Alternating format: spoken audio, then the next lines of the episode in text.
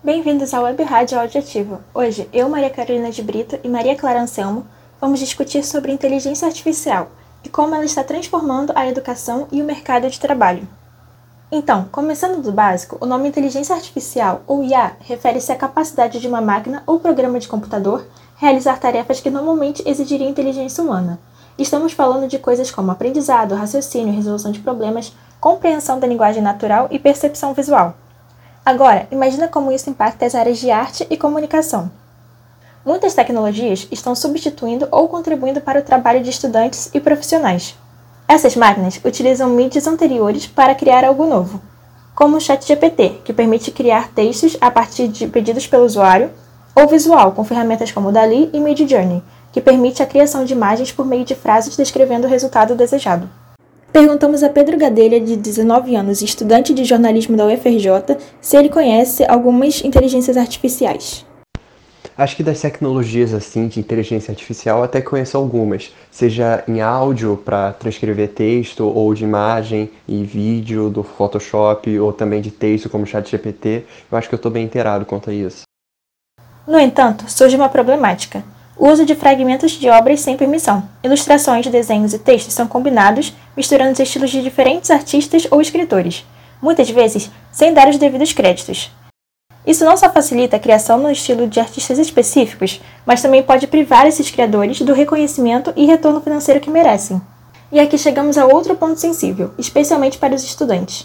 Com uma rotina pesada de universidade, trabalho e família, o uso dessas tecnologias se torna tentador Infelizmente, isso pode resultar em plágio, falta de cuidado e, o que é mais preocupante, a falta de desenvolvimento de habilidades fundamentais, como escrita, criatividade e leitura. A resistência ao uso de inteligências artificiais nas instituições de ensino é bem comum. Muitos professores temem os lados negativos, mas será que isso está prejudicando os alunos? Pode ser tanto positivo quanto negativo, na verdade. Eu tenho certeza que tem muita gente que está usando sim para trapacear, para colar, mas também tem gente que está usando de uma maneira válida, está usando de uma maneira justa, para auxiliar nos estudos.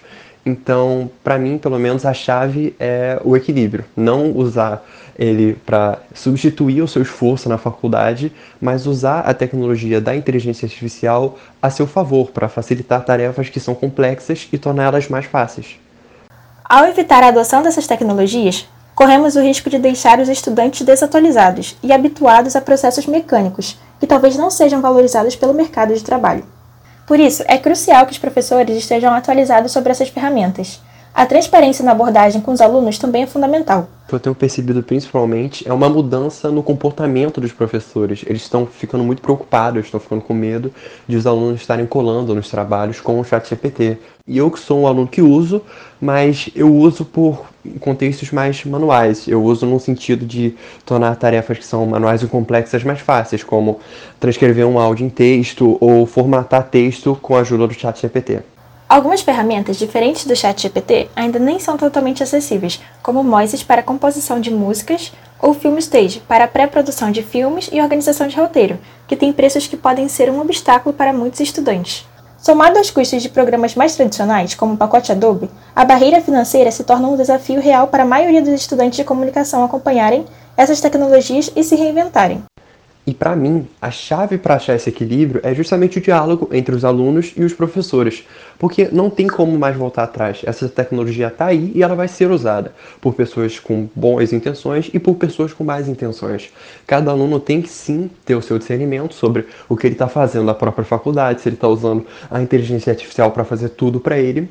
Mas eu acho que se o professor souber fomentar o uso da tecnologia a favor da aula e a favor do estudo, vai ser a melhor alternativa possível. Sobre a relação entre alunos e as inteligências artificiais, conversamos com a professora Zilda Martins, da Escola de Comunicação.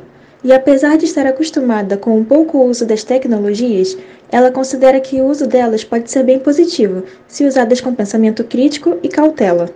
Eu acho que funciona das duas formas. Né? A, a inteligência artificial pode trazer muitos benefícios, sem dúvida, é, mas a gente tem que ficar com um pé na frente e outro atrás, porque nada substitui o pensamento humano. Né? É fundamental que a gente tenha esse pensamento crítico é, para além das tecnologias. Né?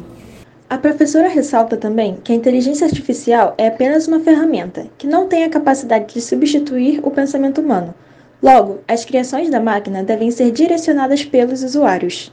Com o pensamento crítico, você pode utilizar o, as ferramentas que são apenas ferramentas. Né? E você tem o teu próprio pensamento, você que vai direcionar.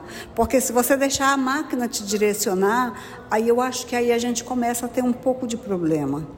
Dentro da universidade, a inteligência artificial já é uma realidade e nos traz muitas possibilidades, nos deixando em dúvida sobre como será o dia de amanhã, frente a tantas tecnologias a serem desenvolvidas, já que até os mais antigos estão se adaptando às inovações. E você, acha que a inteligência artificial pode nos ajudar a evoluir ou será um causador de problemas?